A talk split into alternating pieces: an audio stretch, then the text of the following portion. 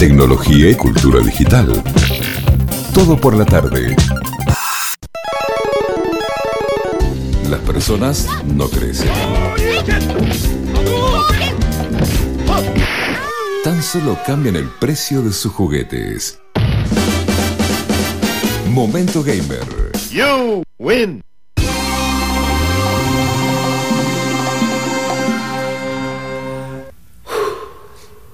Mother, do you think they'll drop the bomb?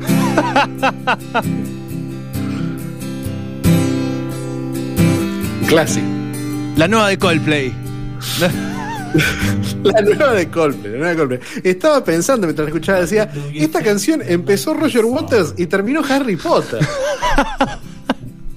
Increíble, en algún momento fue un cuento de hadas. Fue un Es- poquito es, de. como, escuchó Rhapsodia Bohemia y me dijo, ¿sabes qué? Rhapsodia Bohemia no termina suficientes veces, así que hagamos una canción que termina 14 veces. Estaba todo Ahí el tiempo corriendo al micrófono diciendo, uy, ahí termina, ahí termina. Y no, no pasó. Ah, sigue, sigue. No, sigue, sigue, todavía no termina, es que el Mati la, la silenció, pero seguía al final. Cinco minutos de final tiene. Sí, sí, había sí. había sí, más sí. pianito todavía. Sí, sí, increíble, increíble. Cinco minutos de obertura tenía. Bueno. ¿Cómo le va? ¿Qué dice? Buen lunes. Veo que disfrutó, veo que disfrutó igual lo, lo nuevo de Sí, sí, Coldplay. sí, sí, muy relax, muy relax me dejó. eh, fue todo un viaje emocional que como espero. Quedó que olor a sea- saumerio acá igual, no sé por qué. Sí, bueno. Pero mejor, mejor que se quede Dolor a Saumerio y en otra cosa. Bueno, ¿cómo, cómo viene la semana? Una semana mira, venía cortita de noticias hasta que cayó, cayó una bomba eh, Oh. hace un par de días, hace el jueves pasado, a fin del jueves pasado, el sitio Bloomberg dijo, che, encontramos este juicio. Hay un juicio, Ah, hay una demanda dando vueltas en un cajón y la encontramos. Y parece que es una demanda del estado de California, eh, del estado, de- de- del estado en sí, no una demanda de un particular ni nada, sino del estado de específicamente el departamento es el Departamento de Empleo Justo y Vivienda, que es algo que solo existe en California, un departamento que se encarga de justamente proteger el acceso a esas dos cosas, que demandó a Activision Blizzard, a la empresa que hace Call of. Duty, eh, Diablo, Overwatch, todos estos juegos de muy alto perfil, una de las empresas de gaming más grandes del mundo, eh, de las que no tienen consolas, diría que es la más grande, y la, la acaban de, le acaban de poner una brutal, una brutal demanda en la que básicamente los acusan de abuso laboral. De, la demanda hablan específicamente de una cultura de trabajo machista, hablan de discriminación dentro de la empresa, eh, apuntan específicamente, el juicio habla siempre de Activision Blizzard, pero cuando apuntan a ejecutivos e- específicos, oficinas, a lugares, siempre están apuntando a Blizzard, que es lo que sorprendió un poquito a los que venimos siguiendo Activision, que sabemos que es una empresa que ha tenido muchas críticas por cuestiones laborales, pero Blizzard eh, realmente no, no había forma de saber que era una empresa en la que, en la que estaban pasando estas cosas. Eh, por supuesto, Activision respondió de inmediato diciendo que el juicio del que hablan, en el que hablan de una cultura, de una cultura de trabajo de eh, hace más de una década, dicen que todo es mentira. eh, Activision dice que bueno, que van a defenderse, etcétera, etcétera. Una respuesta típica legal.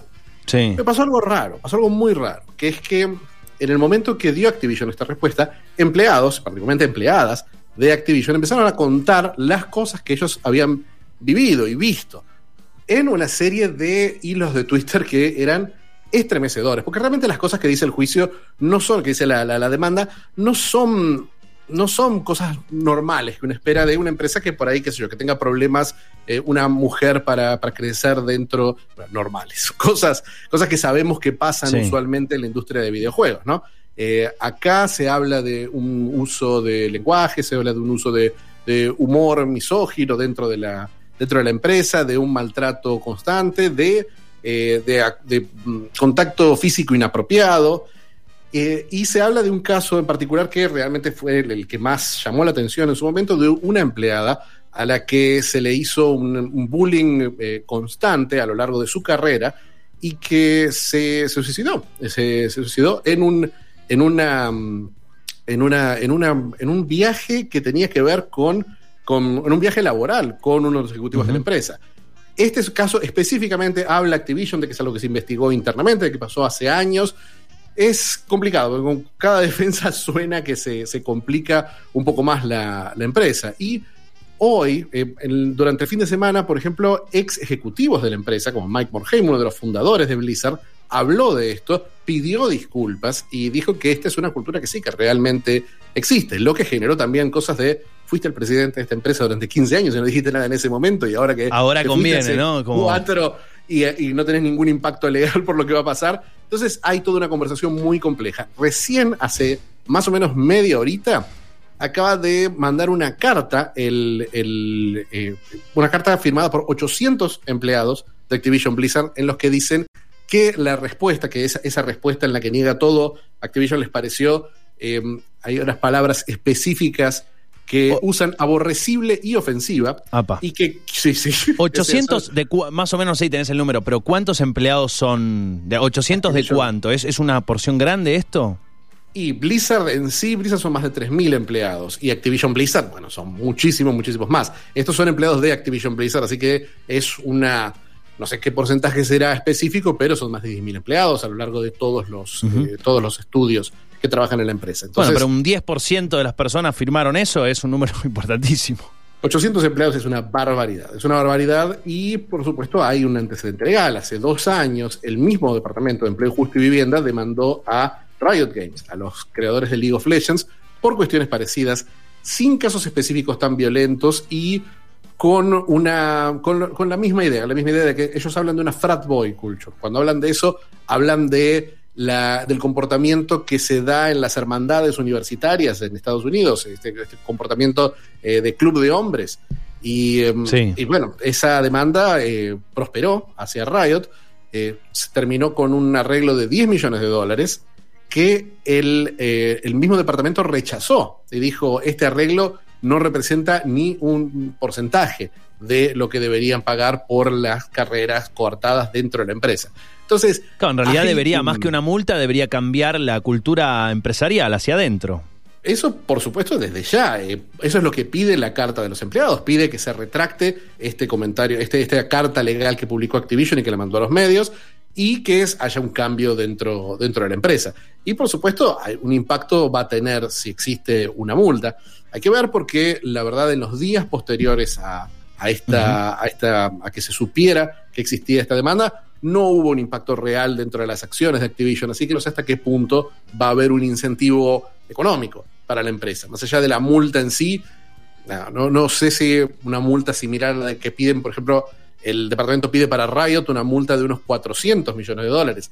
No sé hasta qué punto, realmente es difícil medir con este tipo de empresas, pero no sé hasta qué punto sería un incentivo para cambiar una cultura o si realmente si es posible, porque, bueno, siempre hablamos de que hay una, una cultura que está metida dentro, del, dentro de la industria del gaming que es difícil de cambiar. Lo mismo hubo un informe la semana pasada sobre Ubisoft Singapur, que, que suma un nivel adicional de complejidad, porque si esto pasa en California, California Sí. es, un, es un estado, específicamente California es un estado que tiene una infraestructura legal como para enfrentar este tipo de cuestiones laborales, mientras que Singapur es un país donde, mm, donde quizás es mucho más difícil, primero, para los medios acceder y segundo, para los empleados reaccionar o pedir algún tipo de, de protección legal, porque bueno, las leyes son muy, muy distintas. Entonces, hay una, fue una semana de, de sacudones dentro de lo que es la imagen de la industria. Por supuesto, todavía no se puede hablar mucho porque todo está en el aire. Esta carta la, la acaban de mandar, pero cualquiera que busque el tema, el tema dentro de medios de afuera, medios de gaming, realmente vi una muy buena cobertura en Polygon en particular, que creo que pueden ir siguiendo la si, si les interesa ver cómo va a continuar esta, esta cuestión. Pero es realmente preocupante. Ahora, ¿es, es común que eh, quien demanda sea, sea en este caso un departamento del estado de California o en general hay eh, denuncias por parte de empleados que se juntan en una denuncia colectiva? Eh, digo, ¿es, ¿es frecuente que pase esto y que sea el departamento, o en este caso de, de empleo justo y vivienda, que haga este tipo de, de juicios? Es, no, es, no es particularmente común. En general, los tampoco es común los juicios grupales. En general, las demandas que se han hecho por estas cuestiones han sido individuales, no han sido particularmente cubiertas por la prensa, o denuncias de este tipo, investigaciones de prensa que generan distintos cambios internos dentro de las empresas, como fue el año pasado con Ubisoft que Claro. hubo una, una investigación muy grande que fue más allá de la prensa gamer, ¿no? Una investigación que fue por parte del diario francés, eh, Liberation, Lib- Liberation, Liberación, eh, pero, pero esa, y esa investigación terminó en el despido de una cantidad de empleados y cambios que los empleados actuales no consideran que hayan sido suficientes, como revela este informe de Ubisoft Singapur. Entonces, es, es realmente muy, muy complicado medir algo así porque ah, va a llegar un punto en el que estas, estas empresas van a tener que enfrentarse a lo que menos quieren enfrentarse en este momento, que es la sindicalización de los empleados. Porque hay una protección que no existe. No existen sindicatos de. eh, en Estados Unidos y especialmente en California, hay sindicatos en cada una de las áreas de entretenimiento. Los sindicatos de, guion y de dirección de cine, de trabajadores de cine, son súper estrictos, súper estrictos con la cantidad de horas que se trabaja, son estrictos con el tratamiento dentro de la empresa, con la supervisión de los departamentos de recursos humanos.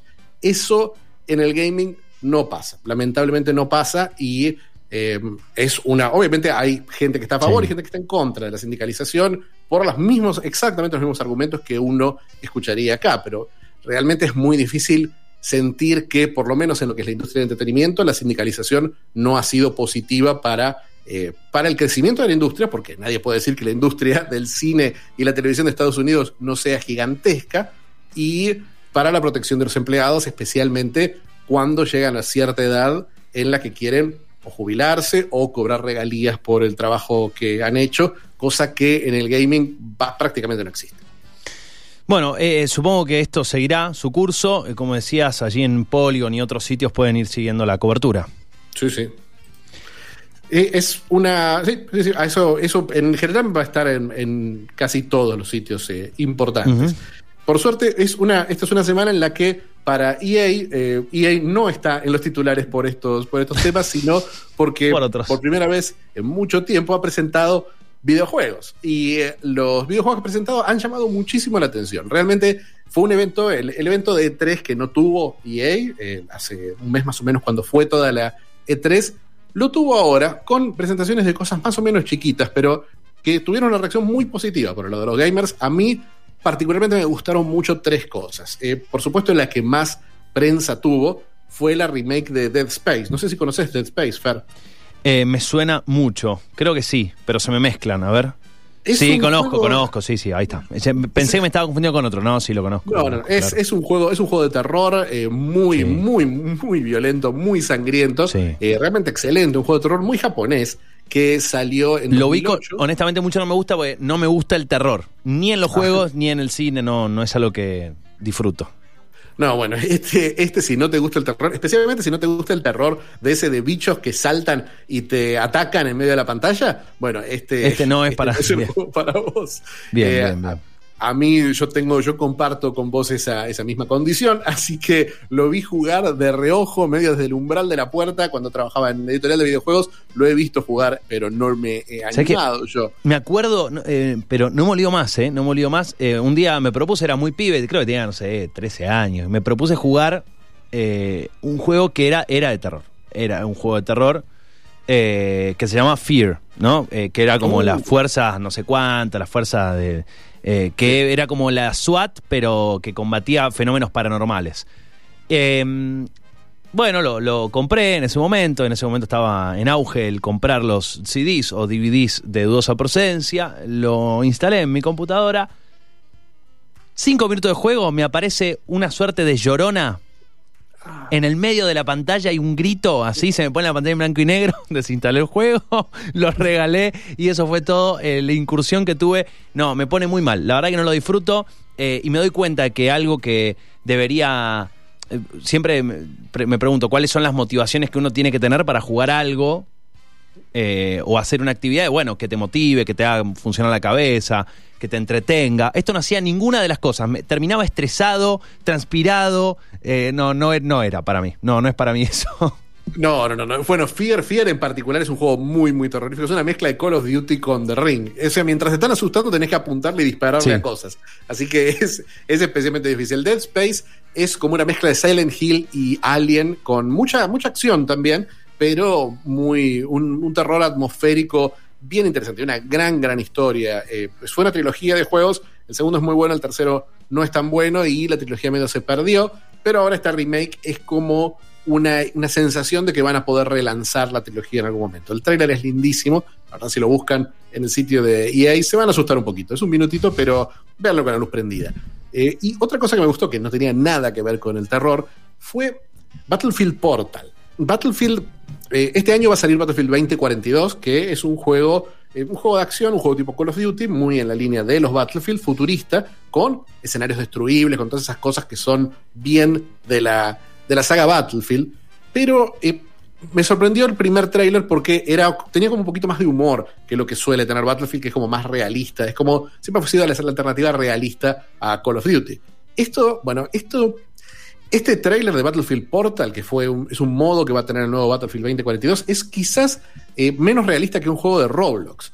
Es un delirio, es una locura, es eh, una mezcla, un juego que, un sistema que te permite hacer mapas de juegos con, las propias, con tus propias reglas. Vos pones los edificios que querés, vos pones los soldados que pones, que querés, y vos pones las reglas que querés. Y lo bueno es que te da seis niveles con seis, eh, con objetos y elementos y soldados de todos los Battlefields. Entonces, uno puede tener del Battlefield 1, que es de la Primera Guerra, uno puede tener de los Battlefield que están ambientados en la Guerra de Vietnam o en la Segunda Guerra, y los Battlefield futuristas como este 2042.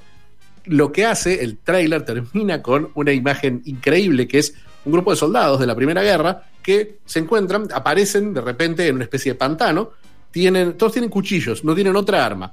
Y enfrente ven unos tipos uniformados que no los reconocen, que son soldados futuristas, que son médicos de combate, que lo único que tienen es un desfibrilador. Entonces se ponen a combatir, unos con cuchillos, otros con desfibriladores que se les dan por la cabeza, los electrocutan, hacen como pueden. Es una, es una innovación muy linda. Eh, por el lado, Call of Duty se va por un lado más de eh, juego, de, juego controlado, con mapas grandes, muy por el lado de, de muy por el lado de mm, Battle Royale, mientras que Battlefield está buscando cosas más originales. La verdad me encantó ese modo Battlefield Portal. Acá estoy viendo el, el tráiler, ¿eh? Muy bueno, muy, buena la presentación, muy, muy bien hecho el trailer. O sea, en los primeros 10 segundos entendiste el concepto. Totalmente, totalmente. Y el final es como decir, bueno, esta es la libertad que tenés. Realmente es una belleza. También me pareció una belleza el trailer de Grid Legends. No sé si te acordás que hace unos meses EA compró Codemasters, la empresa de juegos de autos que le estaba haciendo competencia justo a EA. Acaban de lanzar el primer juego con el, sello de EA, que es el nuevo Fórmula 1, que realmente es muy, muy bueno. No, no le han sumado cosas tipo FIFA Ultimate Team y esas cosas que medio dan, escosor de, de EA. No lo han hecho con este juego y se ve muy, muy bien, anda muy bien. Y este Grid Legends están buscando algo que por alguna razón Electronic Arts busca hace muchísimos años, no tengo mucha idea por qué, que es mezclar el gaming, el gaming de carreras, con lo narrativo, con un modo historia. Eh, lo han tratado de hacer con Need for Speed mil veces, lo han tratado de hacer con los eh, Burnout, y ahora lo tratan de hacer con este Grid Legends, pero la verdad lo que vi funcionó dentro de todo. Es un juego de carreras eh, que no es tan realista como otros, es el nivel de realismo de un Forza Horizon o de un Need for Speed. Y eh, lo que tiene es una historia que está contada con actores y actores filmados en. Em, el otro día estabas hablando, vos me acuerdo que hablaste con la gente de Unreal de realidad extendida, de esta de estos sistemas que se usan con una especie de proyecciones en pantallas que rodean a los actores, eh, tipo de Mandalorian.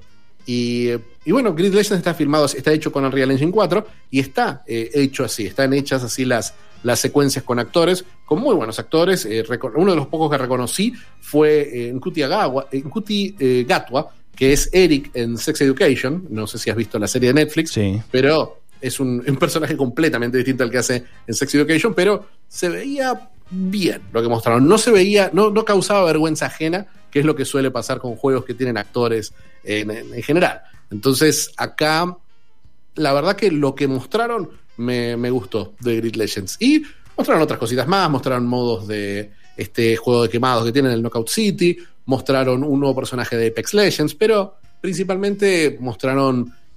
Es como que dijeron, bueno, y ahí sabemos que es más de lo mismo. Entonces, ¿cómo hacemos para variar dentro de lo que hacemos siempre? Y realmente acá hubo una, una buena señal. Mucha fe a la, a la remake de, de Dead Space. Sabes que cuando hablabas de lo de todo el, todo el tema de Battlefield 2042, eh, sabes que me, me- me gusta muchísimo el concepto, creo que está muy bueno el poder, eh, y más que nada eso, hoy, hoy está eh, muy, muy en boga, uno lo ve y cada vez lo veo más en series. eh, Amazon tiene una, una, te lo voy a llevar para el lado del audiovisual, pero Amazon tiene una plataforma eh, horrible, honestamente, pero que cada tanto lanza, pro- hablando de la plataforma, no de la interfaz, pero la verdad que los productos que tiene, algunos están muy buenos.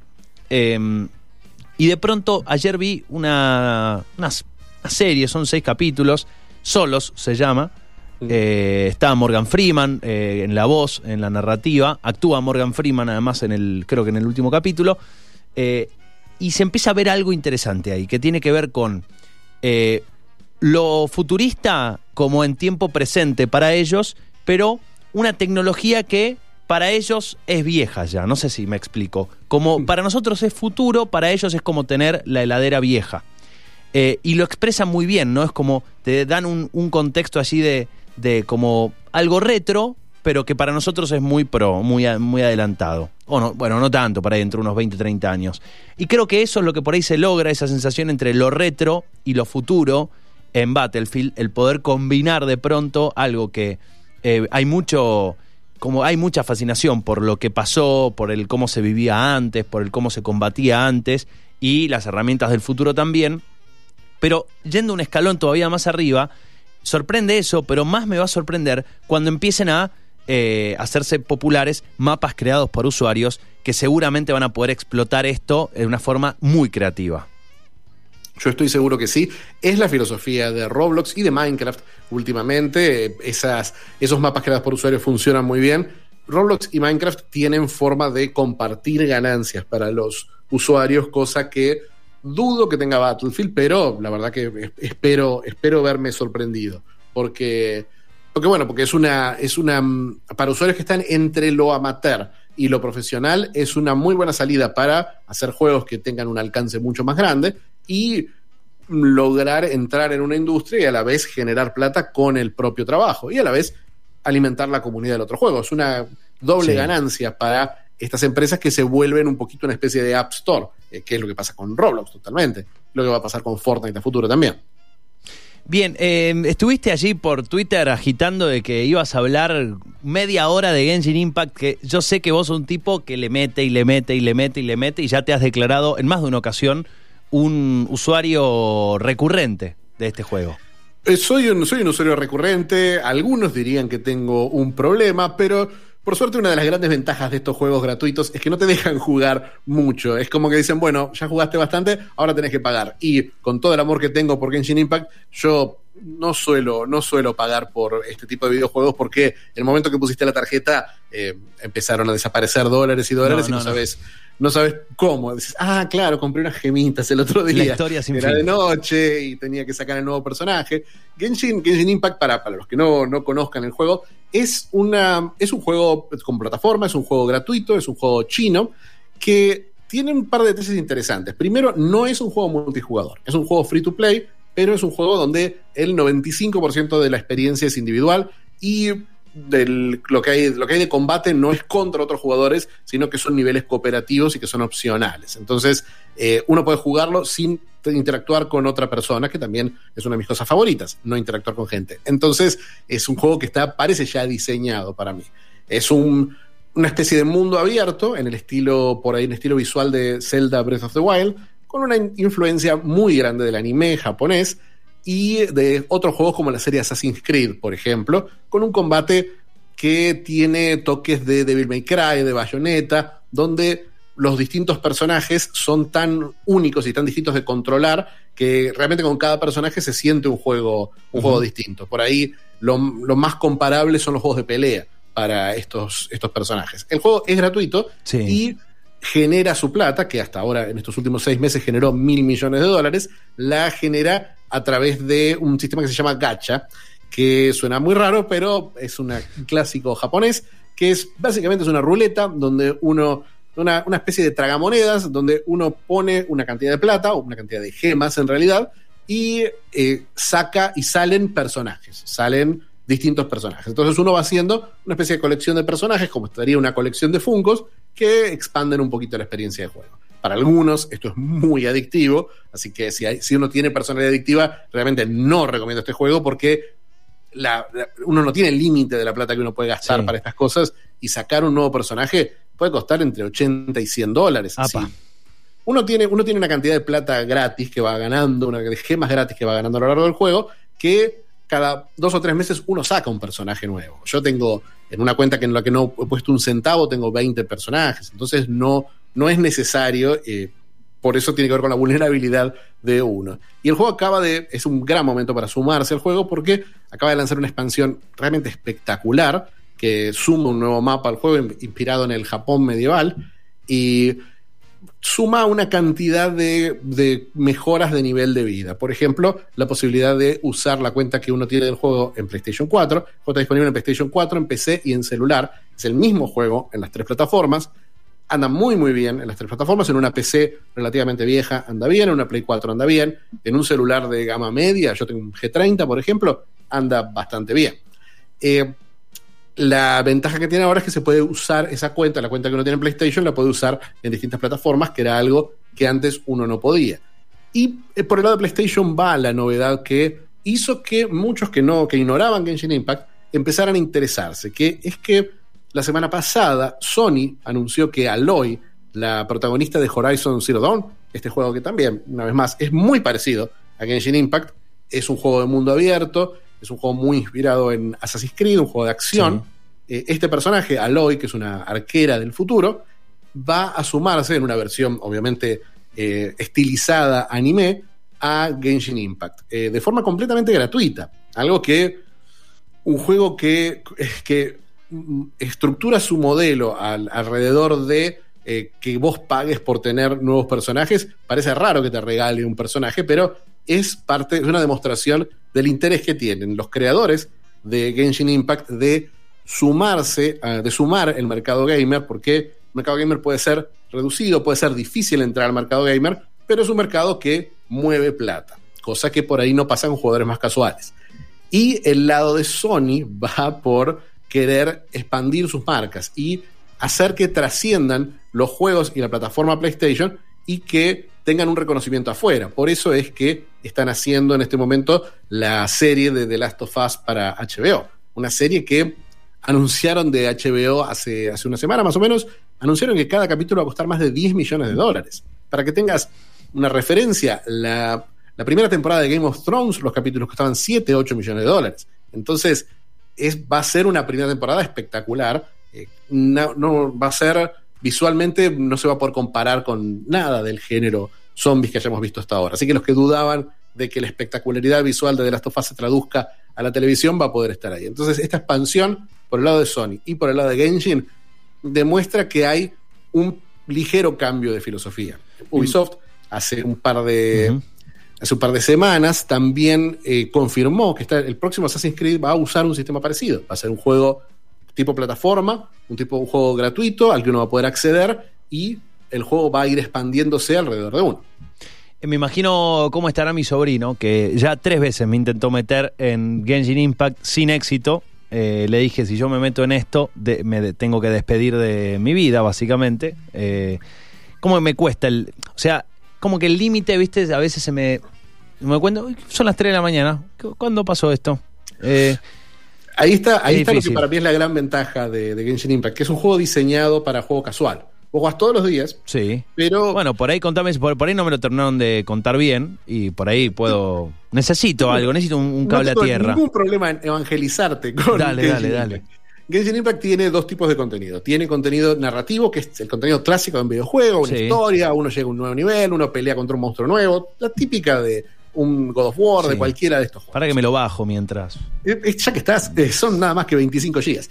Eh, pero pero estas, estos, estos eventos, estas historias, obviamente se terminan en un momento. Uno puede jugar, las primeras sesiones de Genshin Impact van a durar lo que dura cualquier otro juego. Tienen, qué sé yo, 20, 30, 40 horas de contenido gratis que uno va jugando a lo largo de un tiempo. Pero cuando uno ya tiene los personajes en cierto nivel y ya jugó todo ese contenido, empieza el juego diario. El juego diario es conectarse para buscar ciertos objetos, para realizar unas misiones simples. Básicamente es, es una especie de mantenimiento que uno hace, una especie de... Es como salir a trotar, eh, tengo entendido, no lo he hecho nunca, pero es como ir a salir a trotar al parque, por ejemplo. Eh, uno sale 20 minutos y dice, bueno, ah, estoy mejor, soy una persona sana. Básicamente es eso, es, una, es un entrenamiento que uno hace y un hábito que uno tiene. Eh, uno puede jugar 30 horas si quiere todos los días, bueno, no hay, pero uno puede jugar 20 horas si quiere a Genshin Impact, pero realmente esos primeros 20 minutos, media hora de juego, son en los que uno va a hacer un progreso real. Entonces, a mí me gusta mucho eso porque, primero, yo tengo una, una resistencia, no me gusta aprender nuevos videojuegos, no soporto las primeras dos horas de un juego que son tutoriales, me parecen aburridísimas. Sí, Entonces, sí, este que ya lo lo sé jugar, lo sé jugar de memoria, voy, juego 20 minutos y ya está, ya jugué un ratito, ya no voy a jugar un videojuego hoy o voy a jugar otro tipo de videojuegos, videojuegos que por ahí me den otro tipo de cosas, videojuegos indies o videojuegos que tengan, como de las tofás, que tengan una narrativa más fuerte. Es como, es casi como el mismo, el, hábito de jugar una partidita o dos de Fortnite. La diferencia es que acá, después de la partidita 2, es como si después de la partidita 2 ya no contaran el resto. Ya uno, ni siquiera pagando, porque uno puede pagar para, que, para generar Sí. más cosas, más objetos de juego, pero realmente lo que incentiva el juego es que uno juegue esos 20 minutos y después listo, como para que uno no se sature. Es un equilibrio muy particular, pero es realmente un modelo que funciona muy bien, una vez más, mil millones de dólares en seis meses. Sí, no. Y, eh, no, no, no hay, no hay mucha discusión con eso, pero, pero bueno, por eso hay muchos juegos que se están cambiando. Y el más importante que todos es, es que fue un balde de agua fría para muchos gamers argentinos en particular, fue el anuncio de Konami, que Pro Evolution Soccer, el clásico PES, va a volver, a cambiar de nombre. Se va a llamar, se va a empezar a llamar eFootball. ahora. Otra vez va a cambiar de nombre. O sea, sería la segunda vez que cambia de nombre. Sería la segunda vez que cambia de nombre, pero bueno, Winning Eleven nos acordamos vos y yo porque somos dinosaurios. Pero No, vos también te acordás de Winnie Eleven, ¿o no? Sí, además, na- eh, o sea, todos nos acordamos porque nadie sabía. Si, si, a, un- si a una persona de hoy, 30 años, eh, le decís rápido que lo escriba, no sabe cómo escribirlo. Porque decíamos Winnie Eleven. Winning Eleven. Winnie Eleven. Winning Eleven, era una sola palabra. No era en inglés, era un juego de fútbol que se llamaba Winnie Eleven. Era, era, y lo llamamos durante años, cuando, aún cuando cambiaron Sí. el nombre a PES. También va a pasar lo mismo con este, ¿eh? eFootball se llama, pero todos vamos a decir, che, jugamos un PES, porque nadie se va, nadie se va a acordar de eFootball, que es el peor nombre del planeta también. Sí. eh, mucho tiempo. Pero- Genérico, un juego que parece un juego de, de, de- de minijuegos.com. Eh, no. Totalmente, totalmente. Parece una, una iniciativa de, de un, un startup medio dudoso que el dueño se va a Río de Janeiro con. Pero en serio, ¿hay alguien que haya elegido, o sea, quién estuvo, cuál es la oficina de departamento de marketing que eligió ese nombre? ¿Quién dijo, sí, me parece una buena idea? Siempre yo me pregunto, me encantaría entrevistar a esa gente, te juro. Yo realmente, realmente no lo sé. Creo que es gente japonesa que no, no entiende Google cómo funciona y lo complicado que es googlear y fútbol y que entender que esto es el nuevo PES. Pero Complicado la va a tener el que haga SEO del el que haga Ah, SEO no, de ya- Olvídate. Ya está, ya está rendido. Dice, pero Winning Eleven era tan bueno. Todo el mundo se acordaba de ese nombre. ¿Por qué no le pusieron eso de vuelta? Eh, pero no, este nuevo PES, este eFootball, va a ser, que le vamos a decir el nuevo PES hasta 2028, eh, es una plataforma. Es un juego que se descarga de forma gratuita. Eh, la primera versión sale ahora en septiembre-octubre. Todavía no tiene fecha confirmada, pero va a tener nueve equipos y uno va a poder jugar eh, multijugador local y en línea con estos equipos y de a poco va a ir sumando opciones. Tiene un nuevo motor gráfico que realmente lo que mostraron se ve muy bien. Es un motor gráfico basado en Unreal Engine 4 y lo que va a tener va a ser modos adicionales que uno los va a pagar aparte y eh, todavía no queda claro, que es para mí una de las cosas más importantes, qué va a pasar con la famosa Master League, ¿no? El- juego individual, el juego que uno sabía que podía ir evolucionando con un club a lo largo de una cantidad de horas. Era, era una de las bases de, de Pro Evolution Soccer clásicas. Ahora dice Konami que van a tener algo al respecto, lo van a anunciar en agosto. Ahora en agosto es eh, Gamescom, que es la otra gran exposición de videojuegos. Así que bueno, ahí veremos lo que pasa. Pero no va a tener entregas anualizadas, eh, ya, no, ya no las va a tener más. Eh, y una cosa interesante que tiene, que muy parecida a lo que hablamos de Genshin recién, es que en todas las plataformas va a ser el mismo juego. Si uno lo juega en Play 4, en Play 5 o en celular, va a ser exactamente el mismo juego. No, el progreso de uno va, uno puede jugar un ratito en Play 4, después pasar a PC, después pasar a celular y seguir con la misma cuenta y jugando el mismo juego con las mismas habilidades. Por supuesto, eh, los que hayamos luchado contra esos joysticks virtuales de, de celular, sabemos que es distinta la habilidad que uno puede demostrar con un teclado, con un joystick real tipo PlayStation y con el celular. Pero bueno, veamos, hay muchos puntos en contra con esto, que son los típicos, ¿no? Uno ya no tiene el producto, uno necesita estar en línea para jugar, uno tiene que pagar por cada cosa adicional, pero a la vez desaparece del todo para toda la franquicia la barrera que ya es, es cada vez más difícil de cruzar para muchos.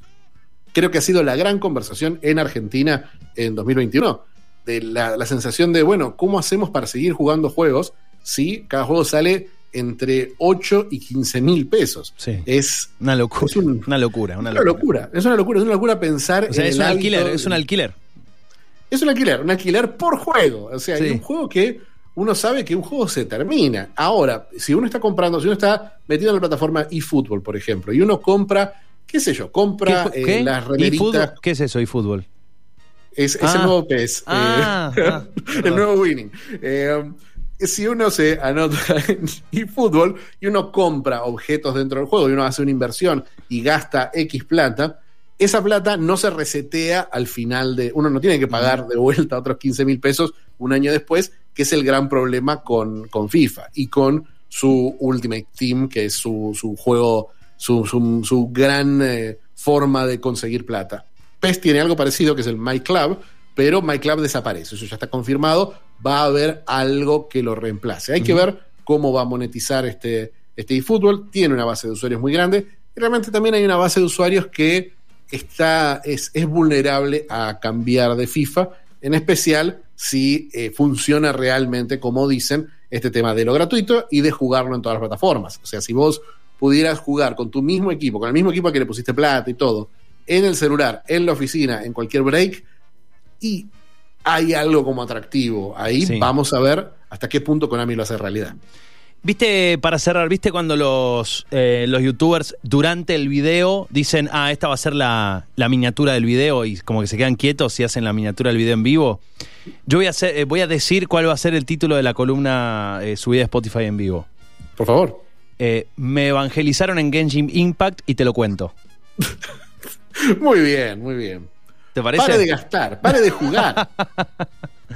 Bueno, la verdad, completísimo. Pas- eh, de todo, las novedades entonces, bueno, Battlefield 2042, eh, lo nuevo de Winnie Eleven. eh, Dale, ¿por qué no? Que sufra, que sufra ese SEO. sí, sí, sí. Bueno, y por supuesto esta nueva expansión de Genshin Impact y bueno, todos los detalles los escuchaste en la voz del señor Ignacio Sainz. Señor, que tenga una excelente semana. Igualmente, ¿Cómo pasó? ¿Vas a, vas a Pará, pasar el final del feliz tema de Coldplay ahora? cumpleaños, feliz cumpleaños. Gracias, gracias, Fer. En vivo te lo puedo cumpleaños decir la hoy, sé que fue hace unos días, pero te lo Fue hace unos días, fue hace unos días. Fue, pasó fue bien? pasado, eh, hubo regalos y no voy a negar que algunos tuvieron que ver con Genshin Impact. Ah, muy bien, moneditas, moneditas, moneditas. Moneditas, siempre queda bien uno con moneditas. Eh, eh, vamos con el final entonces de la canción de Coldplay ahora. Por favor, nos queda, te quedan 20 minutos de programa, así que por Sí. ahí llegas. Un gran abrazo, hasta la semana que viene. Un abrazo enorme, Fer. Pasaba el señor Ignacio Sainz con su momento gamer.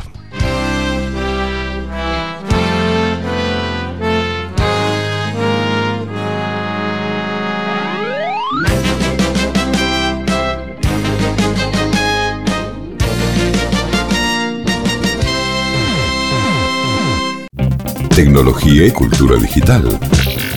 Todo por la tarde.